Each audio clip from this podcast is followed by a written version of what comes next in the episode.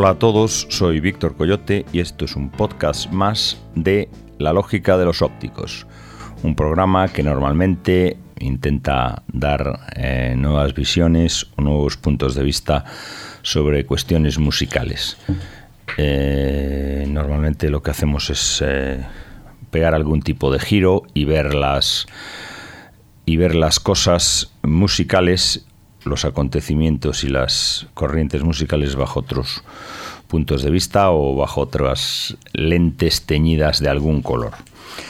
El programa de hoy se va a llamar Pon el foco donde tú veas.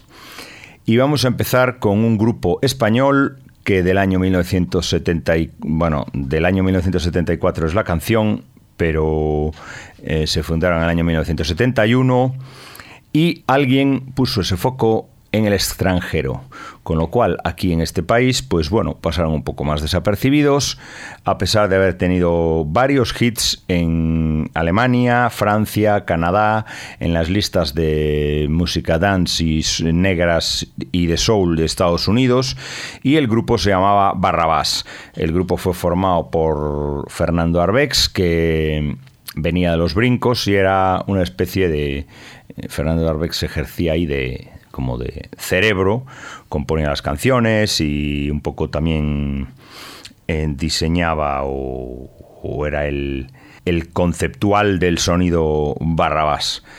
Eh, había grandes músicos ahí también y esta canción que vamos a poner se llama High Jack y fue un tremendo éxito en el año 1974 y después fue más éxito aún por una versión que hizo el músico de jazz Herbie Mann. Barrabás no se considera uno de los grandes grupos españoles, no es, no, yo creo que están un poco olvidados, simplemente porque alguien cuando le dijeron eh, que pusiera el foco donde él viera, pues él vio el extranjero y yo creo que son más conocidos fuera que aquí. Barrabás de su disco Salvada Barrabás, me parece que se llama High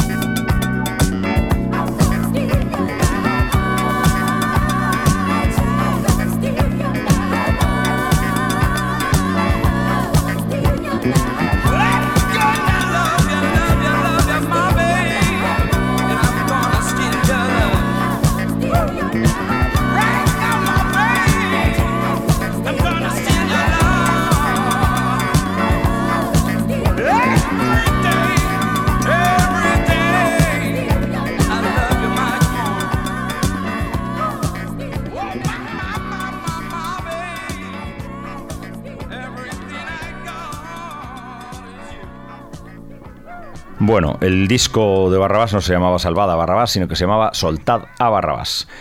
Y, y bueno, que es una frase bíblica muy famosa. Y ahora vamos a ir a otro tipo que, a pesar de todo y a pesar de la a pesar de la gran pasión que tiene la gente por los récords Guinness, no sale nunca en ningún lado. Es un tipo que se llama Jimmy Starr creo que lo he pronunciado hasta bien. Es un músico de polka. Tiene 18 de los 24 Grammys de polka que se han dado. Antes, en las categorías de los Grammys hay pues música latina, música pop, música americana, música tradicional americana, música folk, no sé qué. Y había un Grammy de polka. 18 de los 24 Grammys de polka los ha ganado Jimmy Starr y no creo que lo conozca aquí por lo menos mucha gente. El circuito de polka debe ser un circuito muy importante en Estados Unidos. La polka pues es una cosa eh, centroeuropea, ¿no? Basada mucho en el acordeón, es una cosa de baile, es una cosa festiva y es una cosa que debe tener tan mala prensa como por ahí fuera el acordeón, cosa que no tiene, eh, cosa que aquí, excepto eh, María Jesús, no, no tiene especial mala prensa. Tan mala prensa tiene que uno de los chistes fundamentales sobre el acordeón es que, en qué se diferencia un acordeón de una cebolla.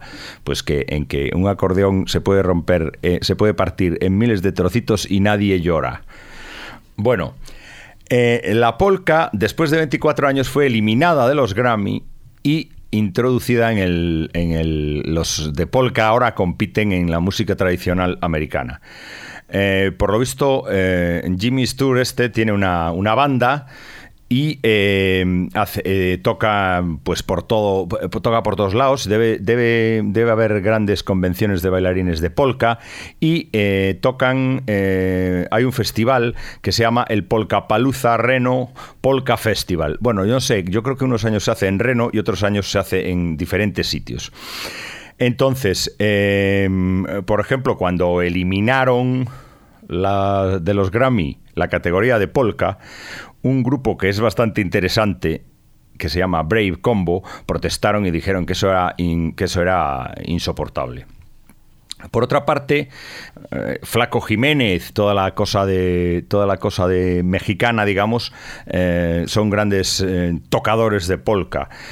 Y bueno, había un, hay un grupo en, en Reino Unido que se llama Edward II and the Red Hot Polkas, que son un grupo bastante interesante. Y además, en ese grupo, que es un grupo que era de los 80 y que era como tirando ya un poco a hacer una cosa más moderna con la polka, ahí vemos que, bueno, que entre esta canción que se llama Polka Cola, y eh, algunas cosas de, pues, de grupos así como, digamos, eh, cercanos al movimiento Ocupa o algo así, eh, pues tampoco hay tanta diferencia. Entonces, como nadie hace caso a las mm, votaciones de la polka en, los Grammys, pues nos quedamos sin esta maravilla que se llama Polka Cola de Jimmy Stir. Y además advertimos, es posible que alguien, músico reputado tipo Brian Setzer o algo así, grabe un disco con, estos, eh, con esta formación y los eleve a la categoría de eh, fashion. Bueno, no sé si Brian Setzer los va a elevar a la categoría de fashion, pero bueno, pongamos que graba con ellos, pues estos que se llaman, por ejemplo, Tame Impala.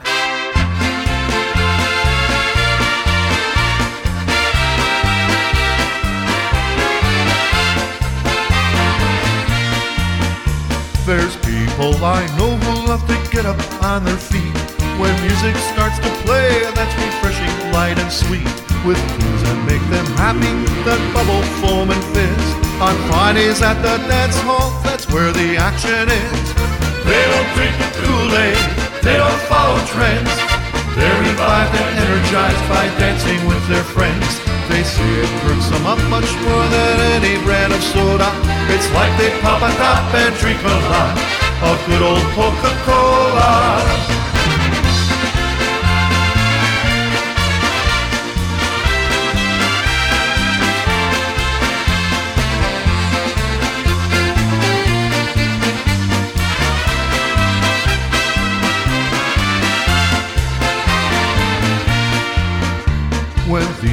Have a bad week, it gets them past the worst. They need to have some fun and it quenches their thirst. The band pours on the polka, playing it cool yet so hot. For a good time with a big smile, it really hits the spot. They don't drink the Kool-Aid, they don't follow trends. They're revived and energized by dancing with their friends. They say it works them up much more than any brand of soda. It's like they pop a top and drink a lot of good old Coca-Cola.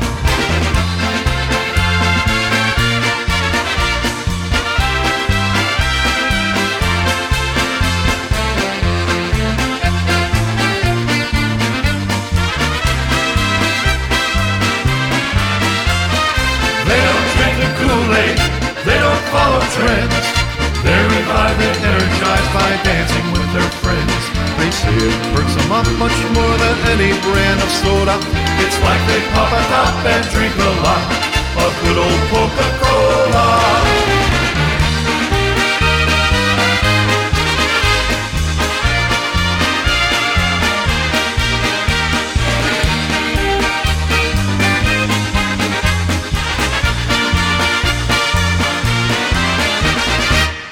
Bueno, seguimos con nuestro programa que se llama Pon el foco donde tú veas y eh, vamos a poner ahora a los Arctic Monkeys. Los Arctic Monkeys son un grupo pues muy conocido. Hubo un momento que habían puesto el foco en un sitio y entonces eso les hizo que a partir de ahí el foco se abriera y fuera a, se abriera digamos para todo el mundo. Eh, eso dice la leyenda por lo menos porque de los Arctic Monkeys hay mucha leyenda y no se sabe con exactitud cuánto de leyenda hubo, pero ese foco se llamaba MySpace. Eh, por lo visto, en el 2003 los Arctic Monkeys grabaron sus maquetillas y, regalaban sus cosas en sus conciertos. Todo esto mm, no sé si está muy. Esta historia no sé si está muy tergiversada por el interés y por la cosa de las modas de, Facebook y de MySpace, y creo que dijeron que desde MySpace los Arctic Monkeys arrasaron y después de a partir de ahí sus conciertos empezaron a llenar, las canciones fueron ripeadas convenientemente y, eh, sus, y en sus conciertos los fans cantaban todas sus canciones porque se las sabían. Esto duró muy poco tiempo, y eh, eso dice la leyenda y enseguida los fichó una casa que fue Domino Records y eh, ellos decían que no sabían nada de internet y que bueno y que el MySpace lo había hecho un fan y tal. Eh, yo no dudo de la fuerza de MySpace porque seguramente en aquella época en aquella época sí tenía esa fuerza, o sea que seguramente la historia esta de los Arctic Monkeys tiene su, su gran porcentaje de verdad. Ahora mismo, por ejemplo, MySpace es una especie de, de Detroit. O sea, MySpace ahora mismo es una cosa que, los muros de MySpace, eh, pues yo creo que las últimas actualizaciones son pues del año en que triunfaron los Arctic Monkeys.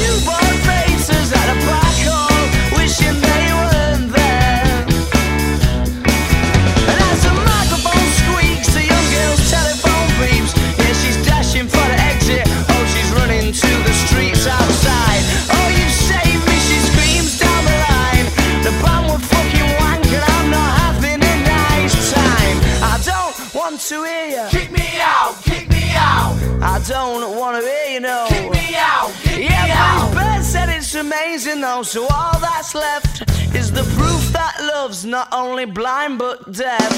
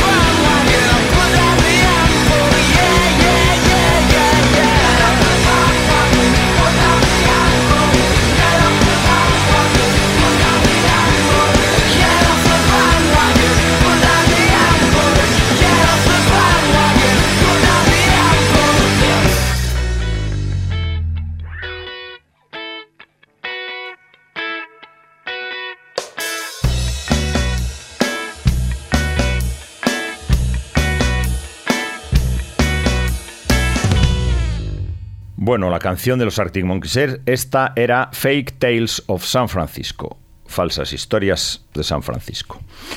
Y ahora vamos a poner un tío que probablemente, a pesar de que tiene el foco muy puesto, mm, depende de determinadas personas, depende de quién se trate, lo ve o no lo ve. Esas cosas a veces pasan. Hay gente que, que no ve el color rojo o hay gente que no ve determinadas cosas que no le interesan. Eh, si uno va por la calle, es muy probable que a lo largo de los últimos años se haya encontrado con tremendos pósters inmensos de David Guetta. David Guetta es un disjockey y productor eh, que yo he visto de él carteles pues por todos lados durante los últimos años y yo creo que es una de las grandes eh, figuras eh, de la música últimamente, o sea, de las grandes figuras mm, por lo menos en cuanto a público y en cuanto a cuanto a, volumen, a repercusión y todas esas cosas. curiosamente, determinados tipos de gente, determinado tipo de gente y los cercanos al rock pasan por delante de sus carteles y ni, y, ni lo ven. O sea, es una cosa que ni se, ni se tiene en cuenta. No sé, debe haber alguna, debe haber alguna cosa en la debe haber alguna cosa en la, en la memoria de un rockero como en la memoria de un eh, no sé, de un tendero, en la memoria de un diseñador gráfico, en la memoria de un aviador o en algo que le hace rechazar determinadas cosas así de manera automática. Eh, representa un poco David Guetta la música de descerebrados como según los según las según los medios digamos mainstream no según los periódicos normales hay gente que que cree que esta música es una música repetitiva, coñazo y eh, verdaderamente lo es, o sea, pero vamos, no, no es mucho más repetitiva y coñazo que Louis Louis, por ejemplo. A mí me gusta más Louis Louis, pero bueno.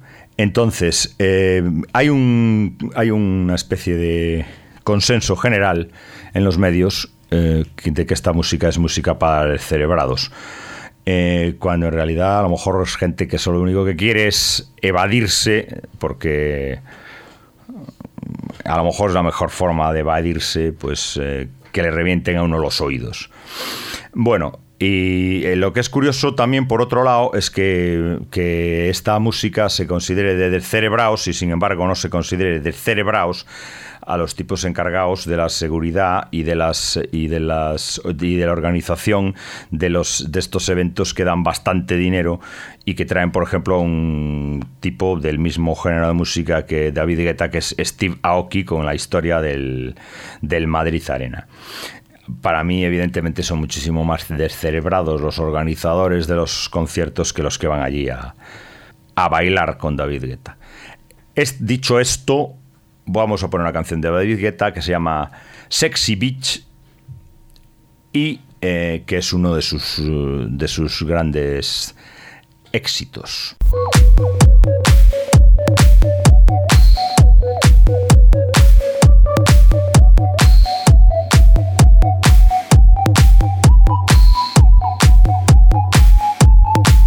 Yes, I can see you.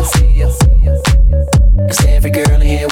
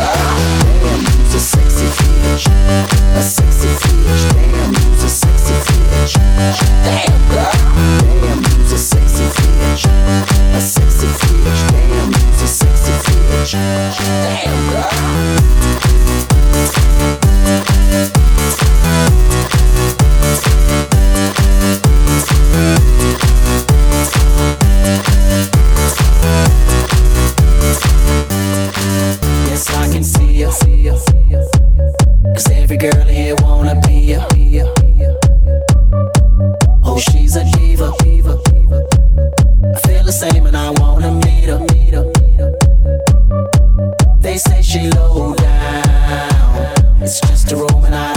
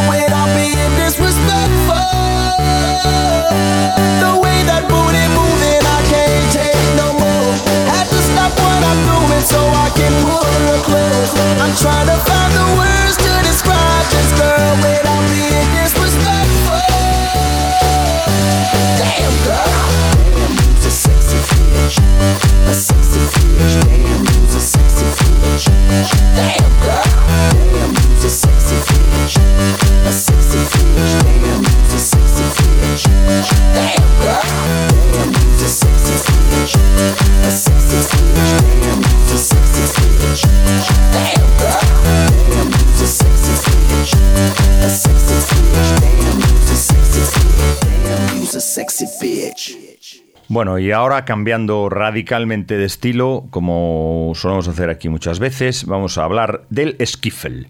El skiffle es un, un género de música que, bueno, surgió un poco en Nueva Orleans y fue un poco una derivada o una mm, evolución de las bandas antiguas, de las bandas aquellas de jarra que había eh, que eran pues eh, lo que lo que después fue, fue el tema de la Big Bang, ¿no? Pero claro, las bandas de jarra eran agrupaciones más cutres y más, más callejeras y más folk. Después vino la después vino las bandas estas de metales y eso que hacían que tocaban por las calles y eso y bueno y este estilo eh, fue como la evolución de las bandas estas antiguas. Yo creo que se mezclaba un poco la, las, las armonías y las estructuras musicales del jazz con cosas de con cosas de folk, cosa que por otra parte también se hacía en el blues, porque en el blues, por ejemplo, también se mezclaba bastante la música irlandesa con, con una manera de tocar más africana. Entonces, este, el skiffle, lo que tuvo fue una gran repercusión en, en Inglaterra. Entonces, en Inglaterra, pues llegó y triunfó el skiffle. Y además eh, es, una, es una cosa bastante olvidada hoy y yo creo que mm, un poco extraño porque Van Morrison hizo un disco de skiffle, me parece que a finales de los a finales de los 90, principios del 2000, por ahí, eh, rescatando a Lonnie Donegan y, y, a otro tipo que no sé quién es ahora mismo, Chris Barber. Chris Barber era. Vale, y entonces eh, lo rescató y entonces, bueno, y además Van Morrison decía que la mayoría de la parte, la mayoría de la gente que conocía empezó en un grupo de skiffle. Y en los, grupos, en, los, en los grupos de skiffle estaban, por ejemplo, los Quarrymen eran casi un grupo de skiffle. O sea, los, la antesala de los Beatles era un casi grupo de skiffle. Mick Jagger formó parte de, de Barber Coiler Skiffer Band. Y eh, había mucha gente que empezó tocando en grupos de skiffle. Y después fue una música totalmente, bueno, mm, olvidada. Ahora vamos- a poner una canción de Lonnie Donegan, que es un poco el, el rey del skiffle, y se llama Don't You Rock Me, Daddy O. Brother was going to town. Sing away, lady, sing away. Riding Billy Goat, leading a hound. Sing away, lady, sing away. Hound dog barked, Billy Goat jumped. Sing away, lady, sing away. Throw my brother right over that stone. Sing away, lady, sing away. Don't you rock me, daddy, oh. Don't you rock me, daddy, oh. Don't you rock me, daddy, oh. Don't you rock me, oh. Well, my old auntie promised me. Sing away, lady, sing away. When she dies, she'd will to me. Sing away, lady, sing away. Why she lived so long, her head got bald. Sing away, lady, sing away. Why she got out the notion of dying tall. Sing away, lady, sing away. Don't you rock me, oh. Don't you rock me, little oh. Don't you rock me, oh. Don't you rock me, daddy,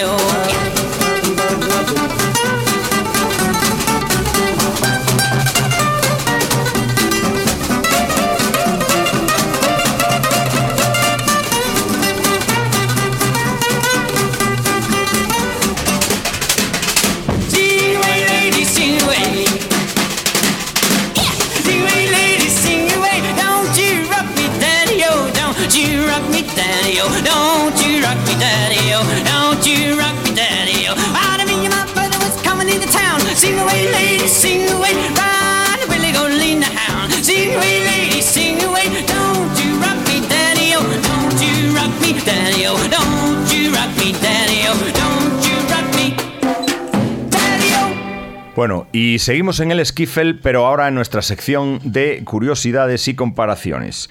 En nuestra sección de mm, hoy es más de curiosidades de, que de comparaciones. Eh, el skiffle fue tan popular que incluso tenemos un documento. Un documento que rula por ahí en internet, como todo lo que rula, y es eh, eh, Jimmy Page tocando skiffle cuando mm, le daba corte hablar ante un locutor de la tele. Es una canción de, en que él se presenta como James Page, señor. Eh, el eh, Jimmy Page está verdaderamente cortado ahí.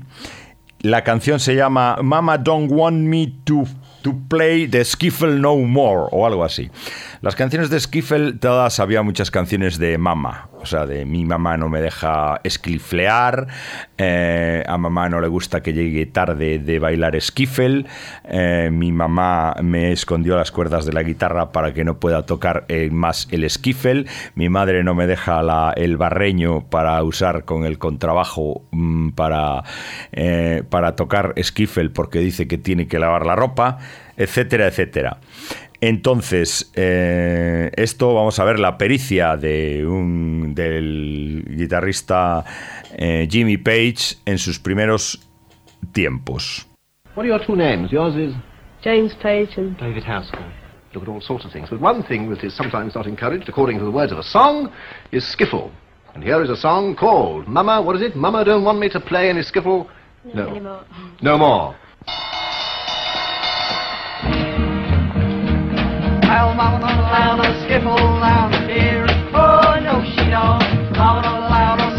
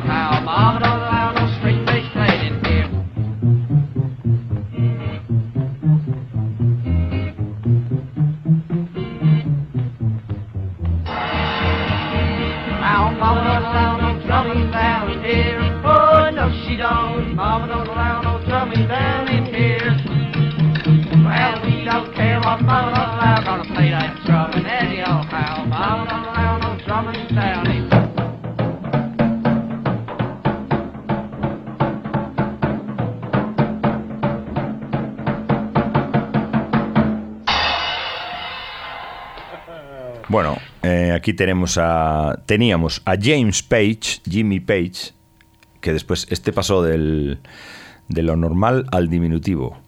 Y tenía 14 años eh, ahí. Y ahora vamos a pasar a otra cosa del skiffle, pero que es el skiffle Goes to Russia, eh, que quiere decir que es un fragmento de una peli que se llama A Girl with Guitar y es una película rusa del año 1958 hecha en plena era de Nikita Khrushchev y eh, bueno nos demuestra que en Rusia también esquifleaban. También sale en la, en la peli, no me la he visto entera, pero bueno, también sale en la peli unos, un grupo inglés que se llamaban los Skiffle City Ramblers y que hay un número, un vídeo de un número muy interesante en el cual se, eh, hay todo el repertorio de instrumentos de skiffle. La trompeta embudo, la tabla de lavar, la tabla de lavar máquina de escribir, el kazoo, la- el contrabajo con, hecho con un bidón, ese tipo de cosas que son 100% skiffle. Entonces, eh, pero lo que vamos a poner no es este grupo, sino una chica que es la protagonista de, la, de la peli, que yo no sé ni cómo se llama porque el cirílico no se me da demasiado bien, y, eh, y cantaba en ruso, evidentemente. Vamos a poner en la banda sonora de A Girl with Guitar, película rusa del año 1958. Поздний час спит без вас нотный магазин Скучно в нем, грустно в нем, свет он погасил Птицы где-то спят в лесу на елочках Песни тоже спят здесь на полочках А потом в каждый дом песни полетят Музыкальный магазин открывается Ждет вас песня, Хорошо, что к ней пришли на свидание. Вы ее нашли, до свидания.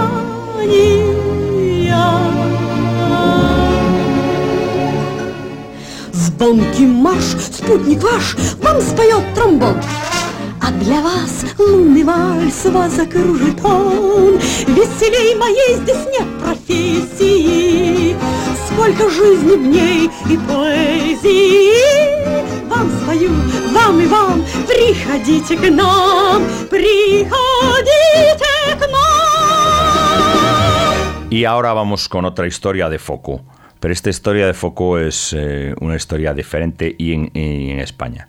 Cualquiera que haya cogido un taxi en los, eh, en los años 90, finales de los 90, mediados finales de los 90, habrá oído una música tecno tecno gitana, digamos, tecno rumba más bien, eh, que bueno, que al principio no sabía identificar, pero después ya se acostumbró a ella porque era eh, la banda sonora un poco de, de muchos taxis, por lo menos de por lo menos de, de la meseta para abajo, la mitad sur de la meseta. Bueno, este grupo se llamaba Camela.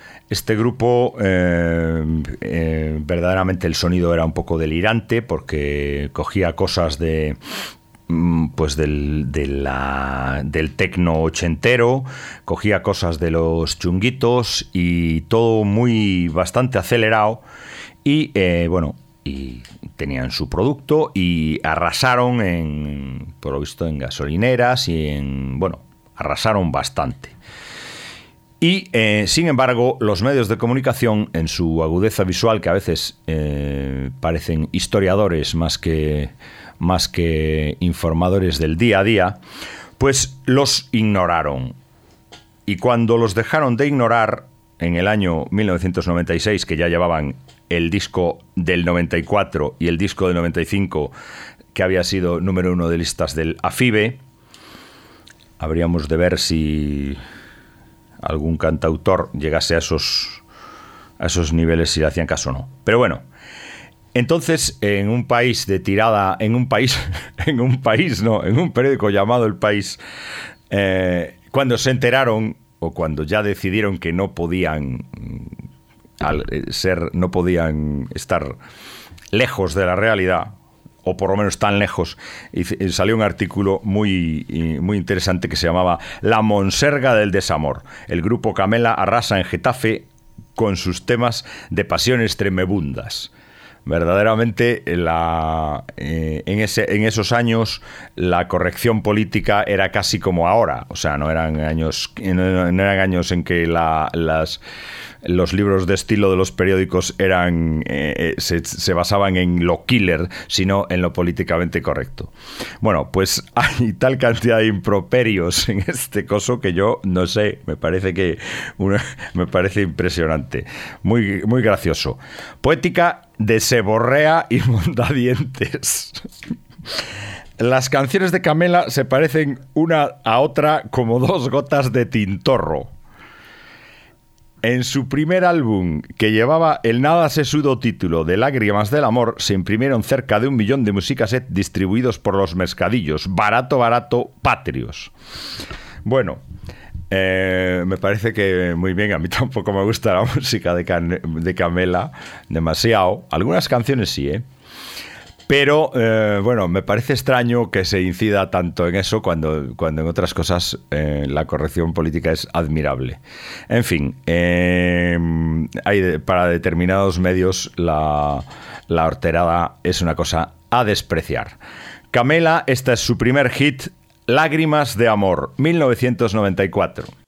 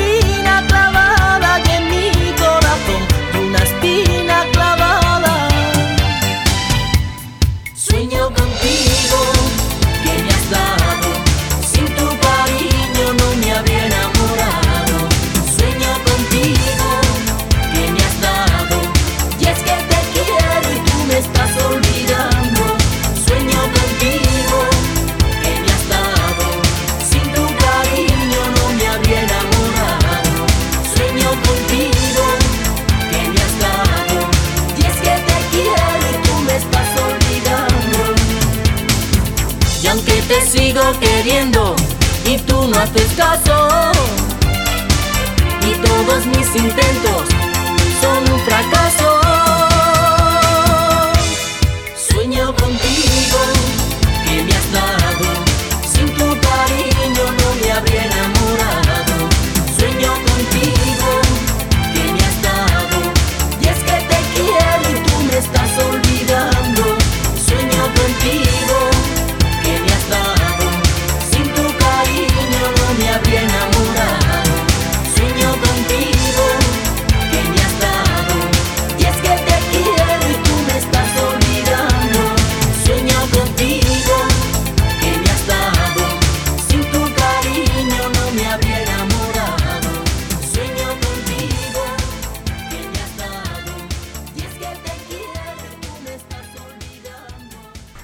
Después de Camela, eh, también diremos que, bueno, después empezó a hacerle canciones a Camela el del arrebato, que ahí yo ya, ahí yo ya sí que me pongo un poquito más nervioso y un poquito más arrebatado. Bueno, eh, y ahora vamos a acabar con un, eh, con un foco que pone determinada gente en sí misma.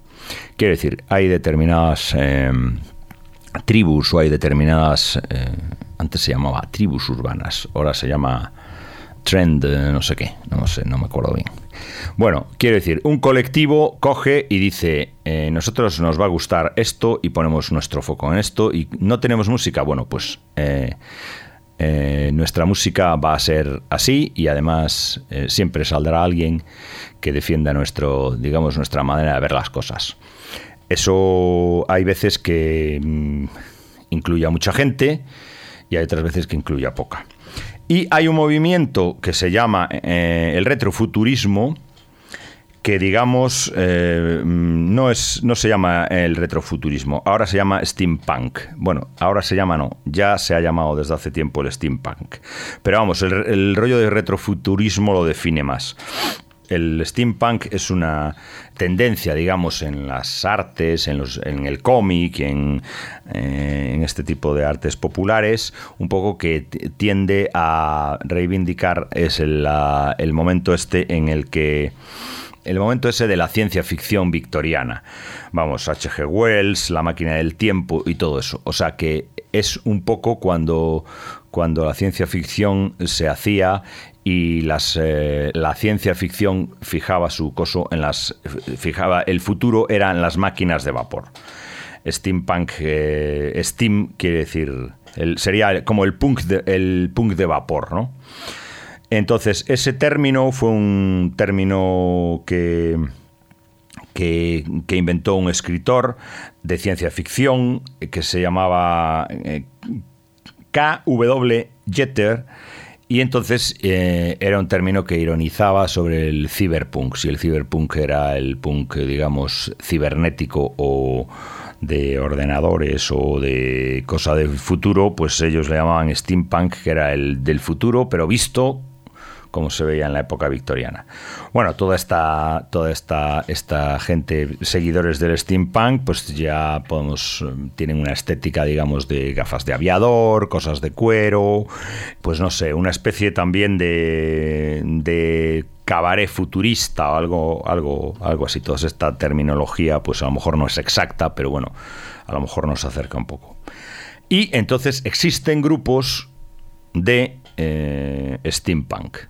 Los grupos de steampunk, eh, en los foros de steampunk, ellos discuten sobre también sobre qué grupos son y qué grupos no son, pero por lo visto lo que eh, en Abney Park, que es el grupo que vamos a poner ahora, eh, casi todo el mundo parece estar de acuerdo. También hubo un juego que tuvo un juego de ordenador que tuvo bastante éxito que yo personalmente que no me considero steampunkero ni nada de eso estuve un poco enganchado a él y que se llama el Mist. El Mist eh, tenía totalmente estética de steampunk pues esas máquinas con palancas y con, con los tornillos a la vista y todo ese tipo todo ese tipo de cosas. Color color cobre eh, cobres y dorados toda esa parafernalia pues como de máquinas mm, del futuro hechas en la época victoriana. Eh, eh, este grupo Abney Park es un grupo americano y esta canción con la que vamos a despedir este programa que se llamó Pon el foco donde veas eh, se llama The Story That Never Stars. Y este grupo, eh, pues bueno, mezcla un poco, partiendo de los cosas básicos de los principios del retrofuturismo aplicados a la música, pues mezcla cosas folk, como con cosas, digamos, un poco más tecnológicas, pero tecnológicas mm, de vapor, digamos. Eh, tiene cierta influencia, cierta, suena un poco a Divine Comedy también. Pero bueno, con, una, con unas, eh, unos arreglos y unas cosas un poco más marcados en la ondita steampunk. Hasta otro programa, me despido y os dejo con Abney Park, The Story That Never Stars.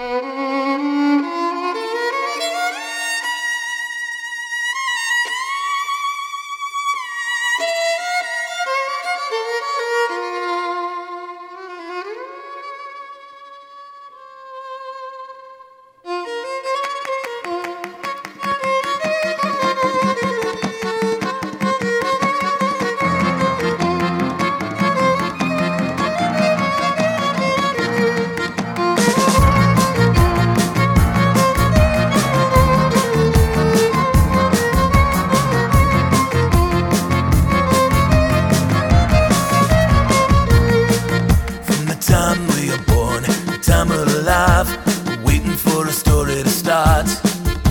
We'll practice all day and we'll practice all night, but we're waiting for a story to start. But then we're taught what is true, taught what is right, we're taught not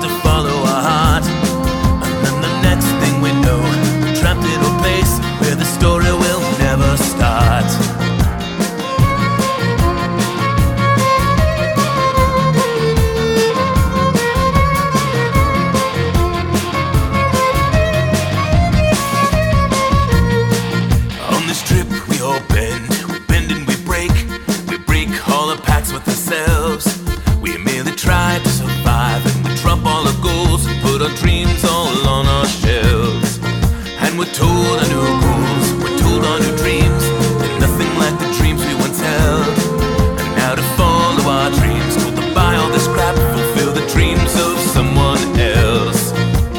Don't let them trick you. There's something the wrong brew. The coward should not steer your life by their own fear. Don't care if they're dreaming.